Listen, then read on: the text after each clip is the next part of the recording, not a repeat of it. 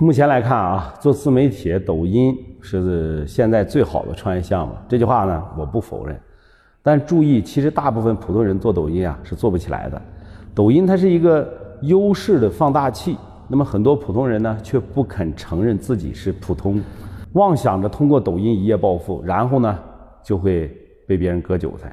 想做抖音的普通人大概率会经历以下的过程啊。先开始呢，觉得做抖音是一件特别简单的事情，然后自己随便发了一些作品，然后没有火之后就会想了，肯定是有一个秘籍呀，或者有一个捷径，我还没有掌握。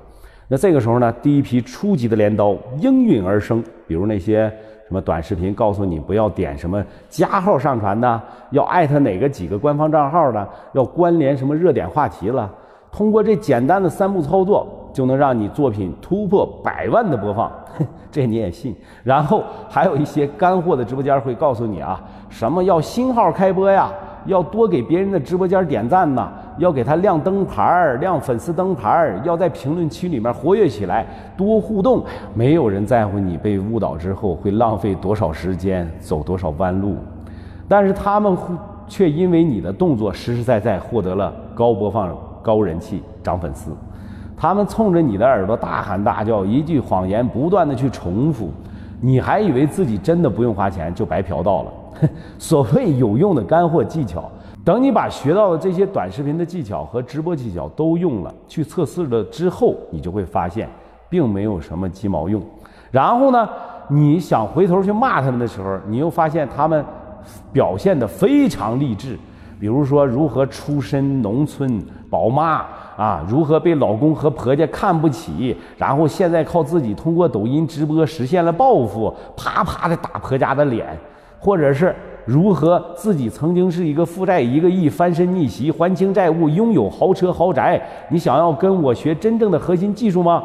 那你就要买课了，课程也不贵，一九九、二九九、三九九，无痛支付啊！于是呢，你又信了。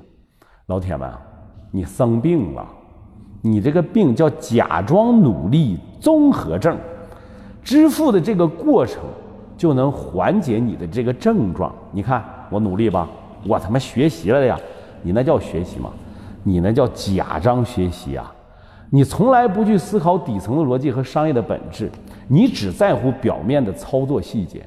这个按钮、那个话术、那个技术，你用了他们所谓的这个技巧之后，你就会发现，哎，好像真的有用哎！你的播放量从原来的一直的五百，偶尔还能涨到个五千，甚至是两万，你欣喜若狂。但是很快你又会冷静下来，因为你发现好像粉丝并没有涨啊。更重要的是，你发现你没有赚到钱儿。这个时候，你再回头去找你的那些老师，他会告诉你，你还想学更高级的吗？这一次可能要几千，甚至是几万了，你的心里就开始犹豫了。哎呀！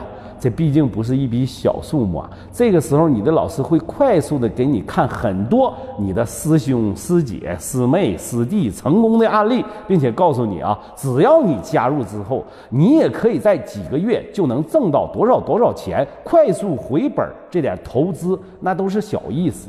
等你真的一咬牙、一跺脚加入之后，你就会发现，他教你的变现方法就是继续像他一样去忽悠一群曾经像你一样的。小白，我来告诉你真相吧。做抖音的真相是，有些人他本身就很优秀，无论如何他都一定可以做起来。